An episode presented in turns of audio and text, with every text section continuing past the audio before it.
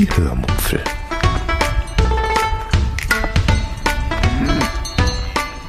Aus dem Tagebuch einer Allgäuerin.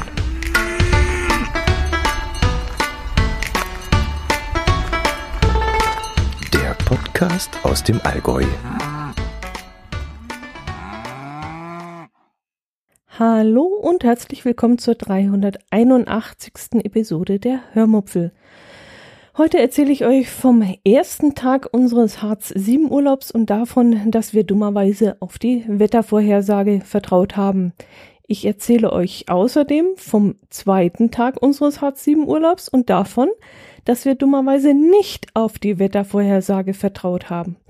Und ich erzähle euch vom dritten Tag unseres Harz 7 Urlaubs und davon, dass wir dummerweise nicht nur unglücklich mit dem Wetter waren, sondern auch noch Pech damit hatten und ich erzähle euch von unserem vierten. Naja, hört doch einfach selbst. Viel Spaß beim Hören. Für den ersten offiziellen Urlaubstag im Harz war schlechtes, sehr, sehr, sehr schlechtes Wetter angesagt. Es sollte schwere Gewitter geben und auch Platzregen.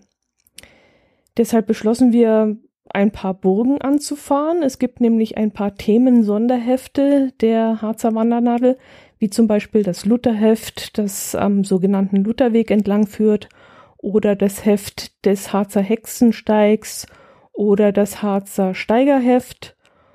Ähm, in früheren Episoden habe ich schon das eine oder andere Mal davon erzählt.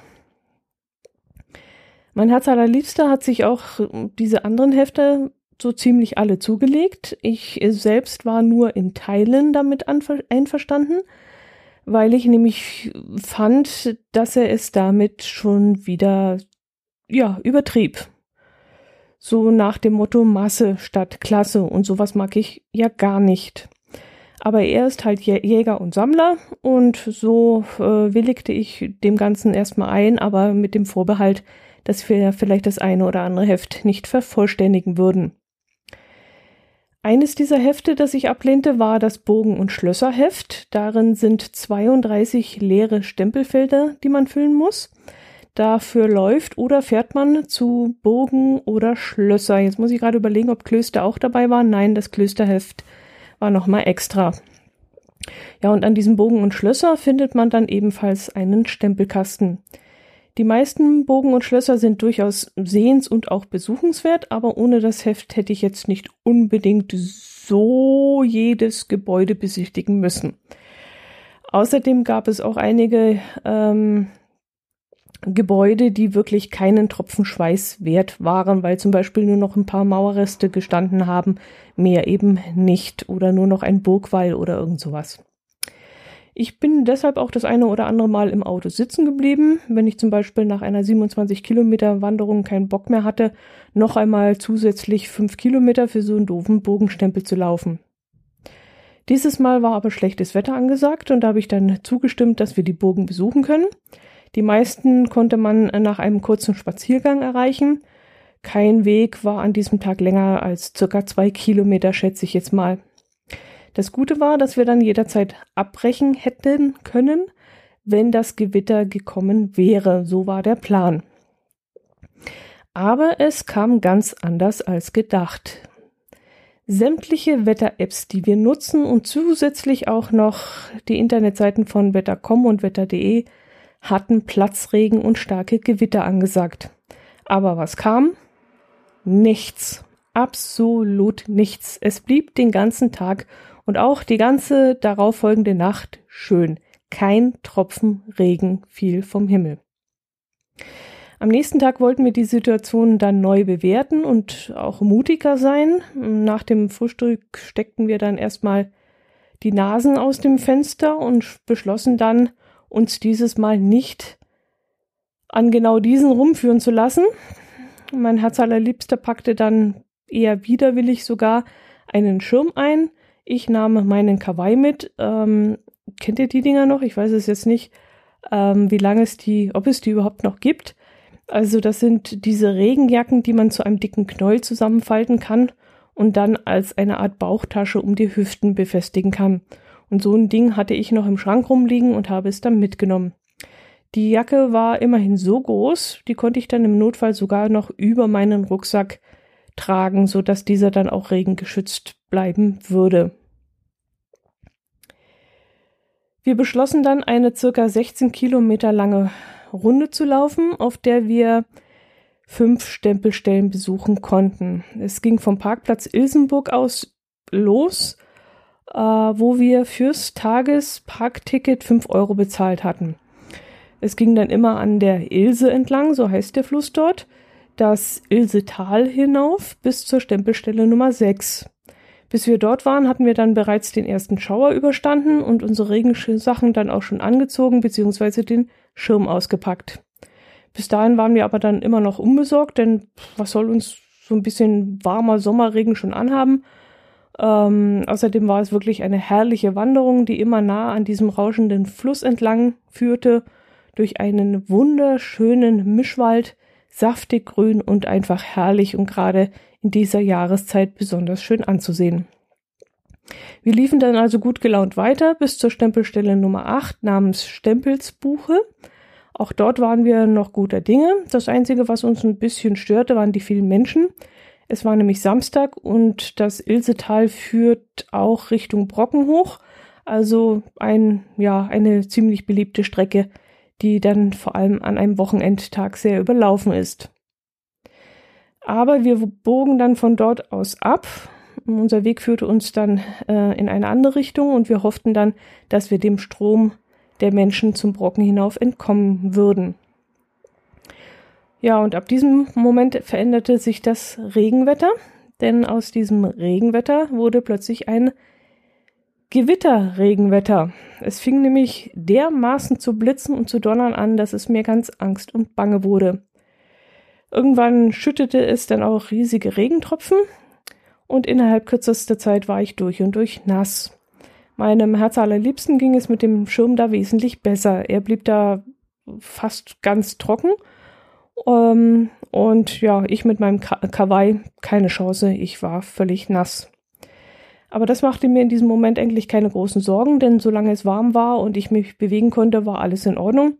Was mir dann ein bisschen Sorgen bereitete, war, dass es eben, ebenso dermaßen blitzte und wir uns dann auch noch auf einer Anhöhe befanden. Äh, wir liefen zwar diese Anhöhe hinunter, aber wir waren in diesem Abschnitt äh, rechts und links das höchste Ding, das in die Luft hinausragte und mir war die Sache dann einfach zu brenzlig. Als wir dann über eine Brücke liefen, schaute ich dann mit meinem Geocacher-Blick nach links und rechts, ob vielleicht ein Trampelpfad unter die Brücke führte. Ähm, als Geocacher muss man ja immer wieder einmal eine Dose unter einer Brücke suchen und aus Erfahrung weiß ich, dass es dort oft erstaunlich trocken ist. Diese Brücke war da leider nicht sehr hoch, aber ich sah dann eine Art Sandbank unter der Brücke, auf die man sich dann hätte niederlassen können. Nicht besonders groß, nicht sehr bequem, aber es war eben trocken und vor allem dort unten konnte uns kein Blitz treffen. Also kletterten wir umständlich über die Seitenbefestigung hinunter und ließen uns dann auf dieser besagten kleinen Sandbank nieder.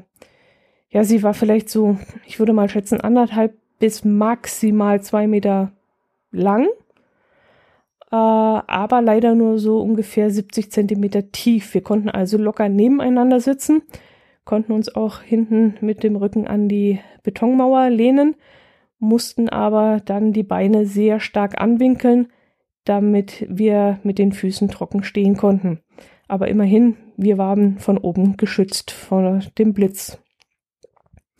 Ja, ganze anderthalb Stunden saßen wir dann dort unten, während das Gewitter über uns ja, blitzte und krachte. Ab und zu sahen wir dann völlig durchnässte Wanderer und Mountainbiker auf dem Wanderweg vorbeilaufen und ich war wirklich in diesem Moment heilfroh, dort unten sitzen zu können. Aber irgendwann fing ich zu frieren an. Ich war ja völlig durchnässt, die Temperaturen fielen dann nach und nach wegen des Gewitters und ich saß da und bewegte mich nicht. Mein Herz allerliebster saß zwar nur im T-Shirt da, aber er war eben trocken und nicht völlig durchnässt. Irgendwann hatte ich dann plötzlich kein Gefühl mehr in den Fingerspitzen und das hat mich dann etwas irritiert, denn so sehr hatte ich dann ja doch nicht gefroren, äh, dass mir da irgendwie vor Kälte die Fingerkuppen absterben konnten. Es fühlte sich so ein bisschen wie eingeschlafener Fuß an, also so taub und beim Bewegen kribbelte es. Und obwohl ich sonst keine Probleme hatte, war mir irgendwann dann doch klar, ähm, nicht die Kälte und äh, nicht die Nässe sind daran schuld, dass ich keine ähm, keine Fingerkuppen, also eingeschlafene Fingerkuppen habe, sondern die Körperhaltung. Äh, ich saß da offenbar so unnatürlich und verquer herum, dass mein Blut nicht mehr bis in die äußersten Enden meines Körpers kam. An den Zehen merkte ich noch nichts, aber eben bereits an den Fingerspitzen. Wir saßen dann da und zählten die Gewitter. Nach jedem Blitz zählte ich, bis der Donner kam. Manchmal entfernte sich eine Gewitterzelle, dann kam eine neue hinzu. Oft waren dann auch zwei, drei um uns herum und es wollte einfach nicht aufhören. Nach eineinhalb Stunden meinte ich dann äh, zu meinem Herz allerliebsten, wir müssen jetzt unbedingt weiter. Ich fange langsam zu zittern an und ich spüre meine Finger nicht mehr, also wir müssen unbedingt weiter. Also verließen wir dann unser Versteck, ziemlich mühselig, weil ich mit meinen Fingern überhaupt nicht greifen konnte und mich gar nicht an der Wand hochziehen konnte und liefen dann Richtung Tal und da hört es dann glücklicherweise auch gerade auf zu blitzen. Es regnete zwar noch, aber das machte uns nichts aus, Hauptsache heil am Auto unten ankommen.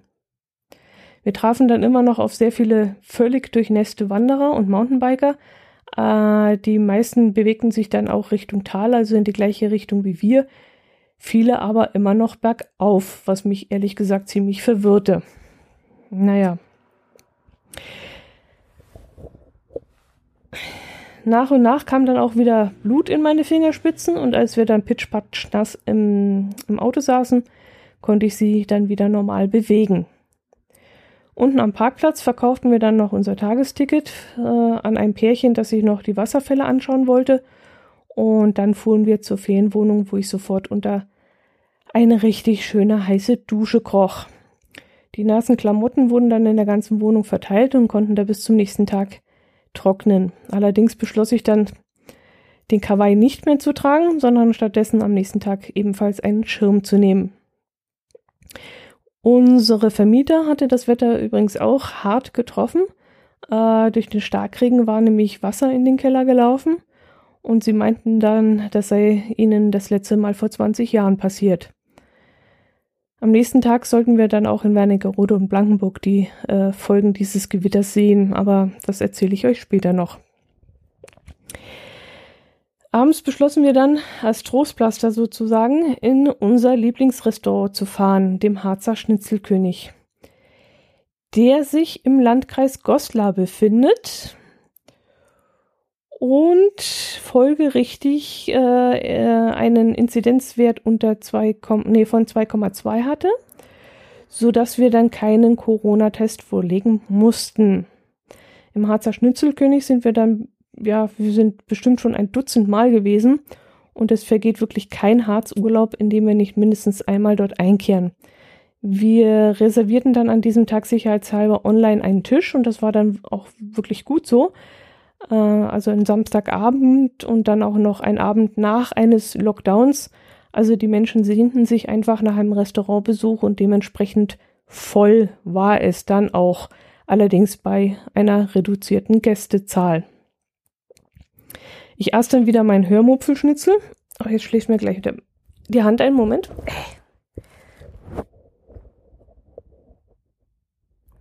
Muss mal die Seite wechseln. Jetzt hört er mich halt auf dem anderen Ohr. Also ich aß dann wieder mein Hörmupfelschnitzel, das ich erstaunlicherweise nicht ganz schaffte. Äh, aber die Restaurants sind ja inzwischen perfekt auf To-Go eingestellt und so bekam ich dann eine kleine burgergroße Schachtel, in der ich mein Dritt, mein, ja, so ein Drittel hatte ich übrig gelassen vom Schnitzel und die Reste vom Grillgemüse einpacken konnte. Ich merkte dann in dem Moment, dass meine Diät, die ich Anfang des Jahres gestartet habe, wohl doch auch dafür gesorgt hat, dass ich nicht mehr so viel in meinen Magen reinbekomme. Boah, soll mir recht sein, denke ich.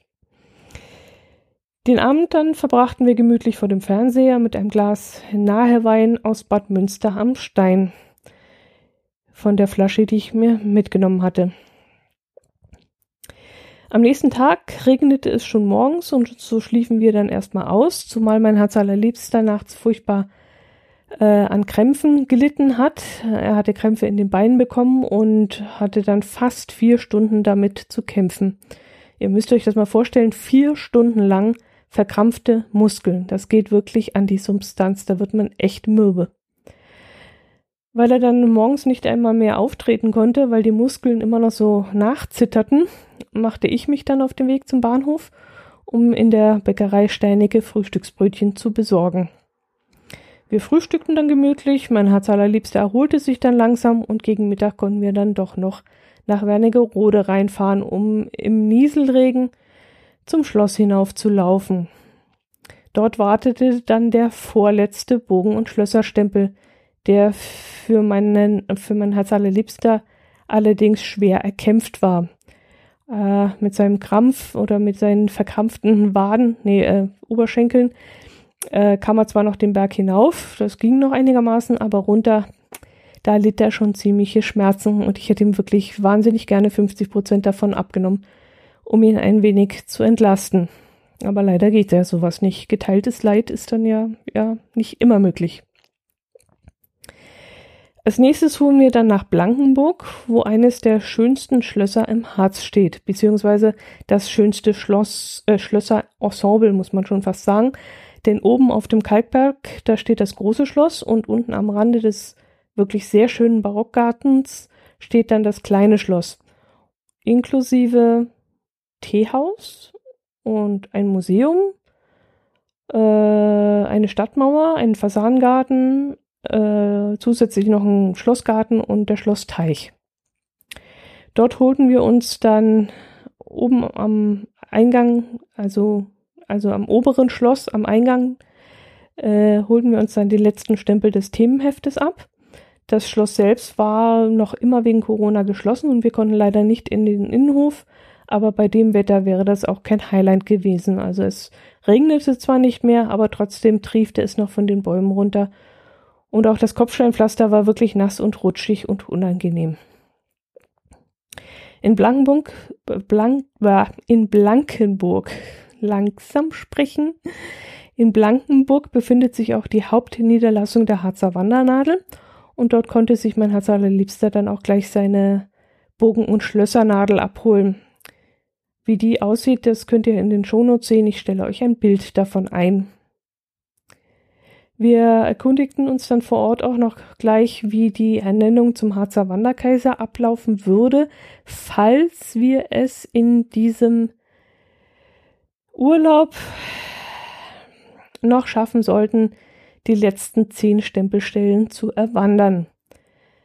Damit lehnten wir uns schon ziemlich weit äh, aus dem Fenster, denn die nächsten Tage sollten wettermäßig nicht wesentlich besser werden und wir mussten noch drei ziemlich große Wanderungen mit bis zu 24 Kilometer Länge absolvieren.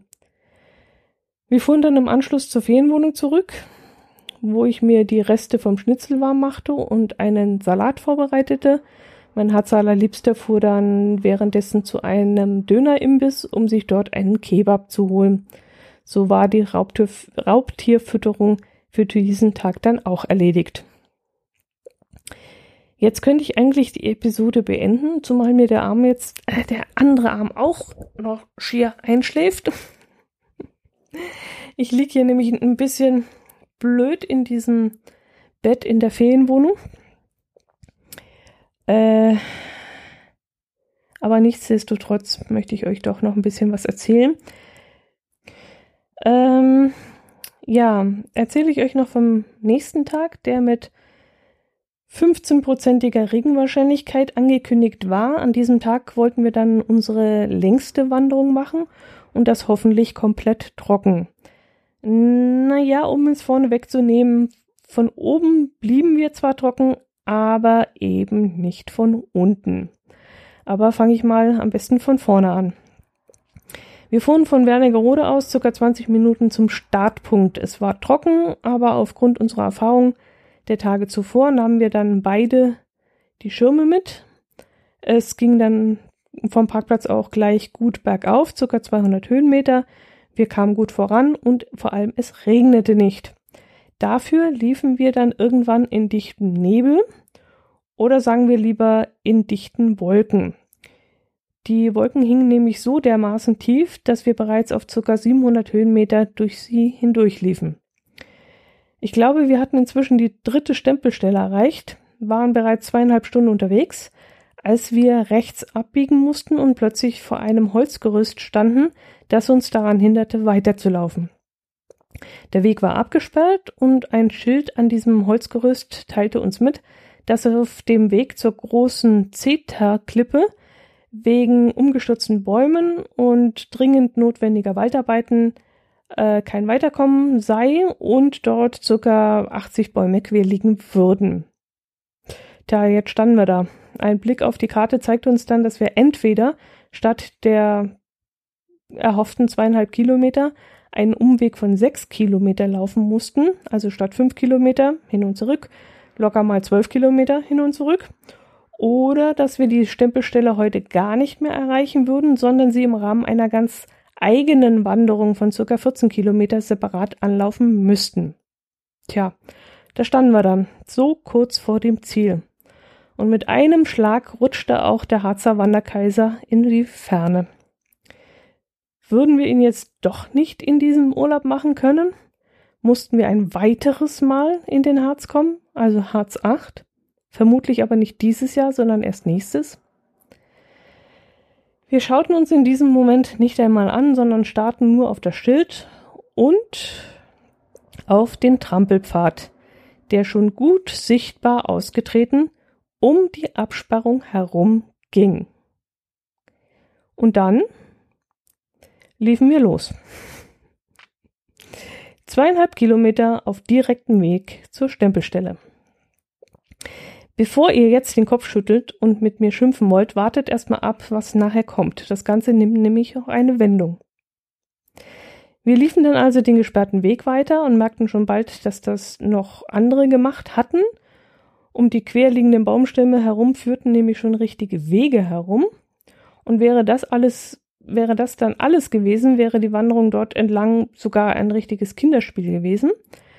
Okay, manchmal mussten wir über Baumstämme klettern, manchmal auch unter ihnen hindurchkrabbeln, aber alles in allem war das durchaus machbar.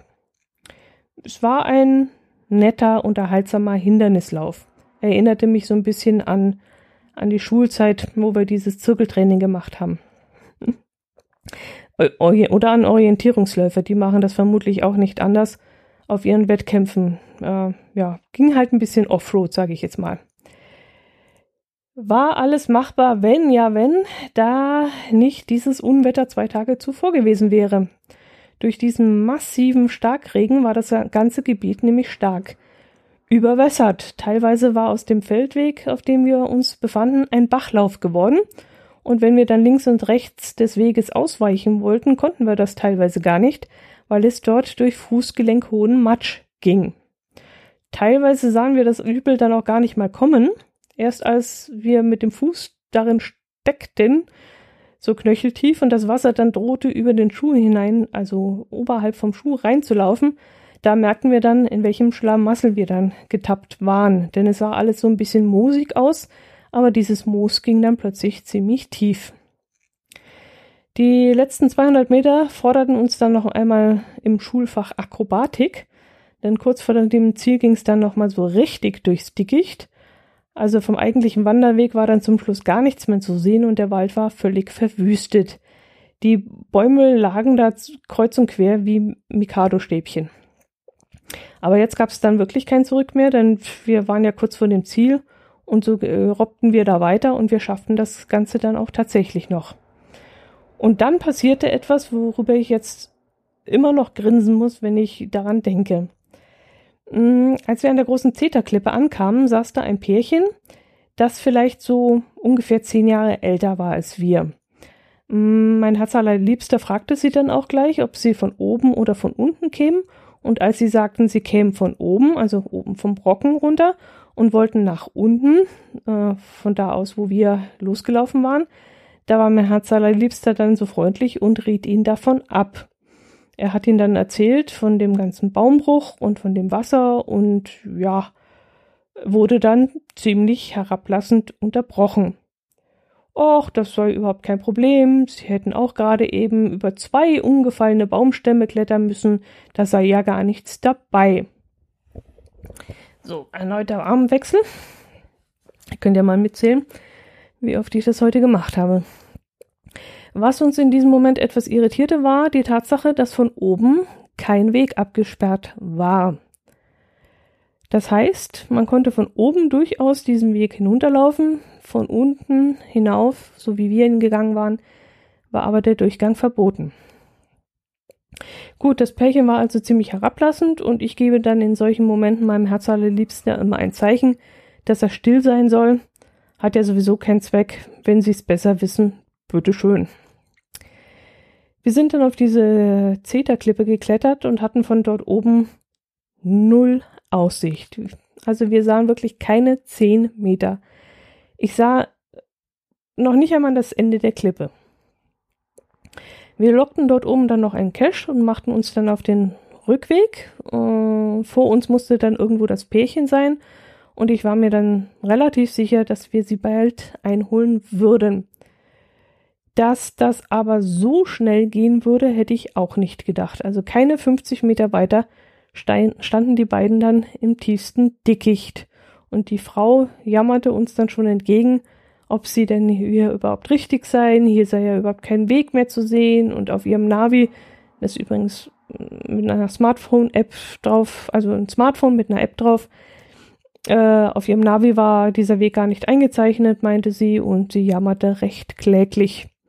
Wie gesagt, es war auch kein Verbotsschild dort gestanden, also jeder andere wäre da jetzt auch entlang gegangen. Mein Herz allerliebster meinte dann, sie seien schon richtig, das sei genau der Weg, von dem wir vorhin gesprochen hätten. Und von ihr kam dann nur noch ein klägliches Ja, aber, aber das ignorierten wir dann einfach und liefen weiter. Da reagierte die Frau aber ziemlich prompt und meinte dann, sie würden jetzt ein Stück mit uns mitlaufen, wenn das recht wäre. Ja, okay, ein Stück konnten wir sehr mitnehmen. So war es dann auch. Also wir kletterten dann etwas langsamer voran über die Bäume hinweg, so dass die beiden uns dann gut folgen konnten. Als wir dann den Pfad erreichten, der auch in ihrem Smartphone eingezeichnet gewesen war, meinten wir dann aber, so, das ist der Weg, der bei Ihnen im Navi auch verzeichnet ist. Und dann zogen wir unser Tempo wieder an und ließen sie hinter uns.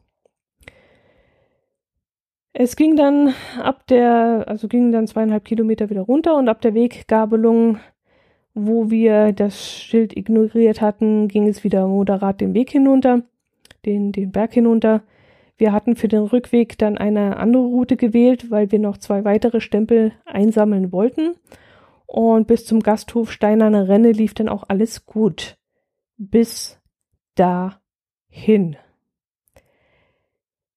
Von dort führte rechts ein Weg weg, den Berg hinunter auf einem zugegebenermaßen wunderschönen Wanderpfad. Direkt an einem rauschenden Bach entlang, ja, ich würde sogar sagen, es war eher ein Wasserfall. Es war wirklich herrlich, es war richtig urig und wunderschön. Ich schätze mal, es ging da circa 500 Meter über Stock und relativ hohe Steine hinweg, als plötzlich vor uns auf einem, über einen Weg ein Lappen gespannt war. Mehr kann man dazu eigentlich nicht sagen als Lappen. Und auf diesem Lappen stand Baumfellarbeiten, Durchgang verboten. Am Arsch ist Friedrich, nicht mit uns. Dieser Lappen hing dort vermutlich schon seit Monaten, versank schon halb im Dreck im Boden, die Buchstaben schon ausgeblichen, das Seil schon x-mal geflickt, Wer weiß, ob das überhaupt noch aktuell ist, dachten wir. Wir beschlossen, das Ding zu übersehen und liefen weiter den Berg hinunter. Circa ein Kilometer Strecke und ungefähr so 170 Höhenmeter. Bis zu den Holzfellmaschinen, die da plötzlich mitten auf dem Weg standen. Erst wollten wir trotzdem weitergehen, weil wir ja eine Stunde zuvor gesehen hatten, dass andere Waldarbeiter an anderer Stelle pünktlich um drei Uhr ihren Arbeitstag beendet hatten. Und so hatten wir die Hoffnung, dass jetzt vielleicht diese Arbeiter auch gleich äh, ihr Zeug packen würden und in den wohlverdienten Feierabend gehen würden. Aber so war es wohl nicht.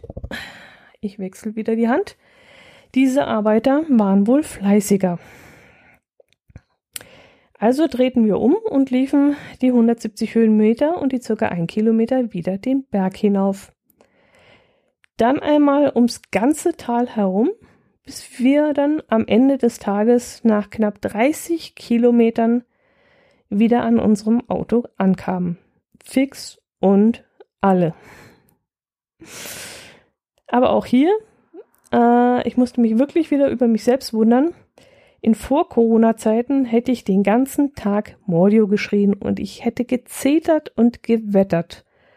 Aber jetzt plötzlich nix. Niente, nada. Überhaupt nichts. Ich blieb die Ruhe in Person und jammerte kein einziges Mal. Also mein Herz allerliebster kann das bezeugen. Ja, irgendwas hat dieses Corona mit mir gemacht. Aber ich befürchte, es ist keine gesunde Gelassenheit, die mich da plötzlich überkommen hat. Ich befürchte eher vielmehr, das ist eine Art Abgestumpftheit, die ich vermutlich nicht wirklich haben möchte. Naja, schauen wir mal, wie das weitergeht. Der Tag ging jedenfalls dahingehend so weiter, dass wir uns am Abend noch eine Pizza und ein Tiramisu bestellt haben. Eigentlich wollten wir uns das Essen in die Ferienwohnung liefern lassen, aber die Pizzalieferdienste in Werlingerode, die hatten durchweg schlechte Bewertungen, so dass wir uns dann erstmal dazu entschlossen haben, bei einer normalen und gut bewerteten Pizzeria etwas zu essen zu bestellen und das Zeug dann selbst abzuholen. Und das war dann wirklich eine sehr, sehr gute äh, Entscheidung, denn ähm, ja, beides schmeckte wirklich hervorragend. Ein sehr, sehr gutes Tiramisu habe ich schon lange nicht mehr gegessen und sowas. Und die Pizza war wirklich auch sehr gut. Ja, das soll es gewesen sein. Äh, alle, die bis hier durchgehalten haben, sage ich ein herzliches Beileid. nee, ich sage allen ein herzliches Dankeschön. Und äh, dann bleibt mir nur noch euch ein schönes Wochenende zu wünschen, eine schöne Woche und ich hoffe, ihr hört auch nächste Woche wieder rein. Und vielleicht gibt es dort dann schon die Auflösung, ob wir jetzt Harzer Wanderkaiser geworden sind oder vielleicht doch nicht. Macht es gut. Servus.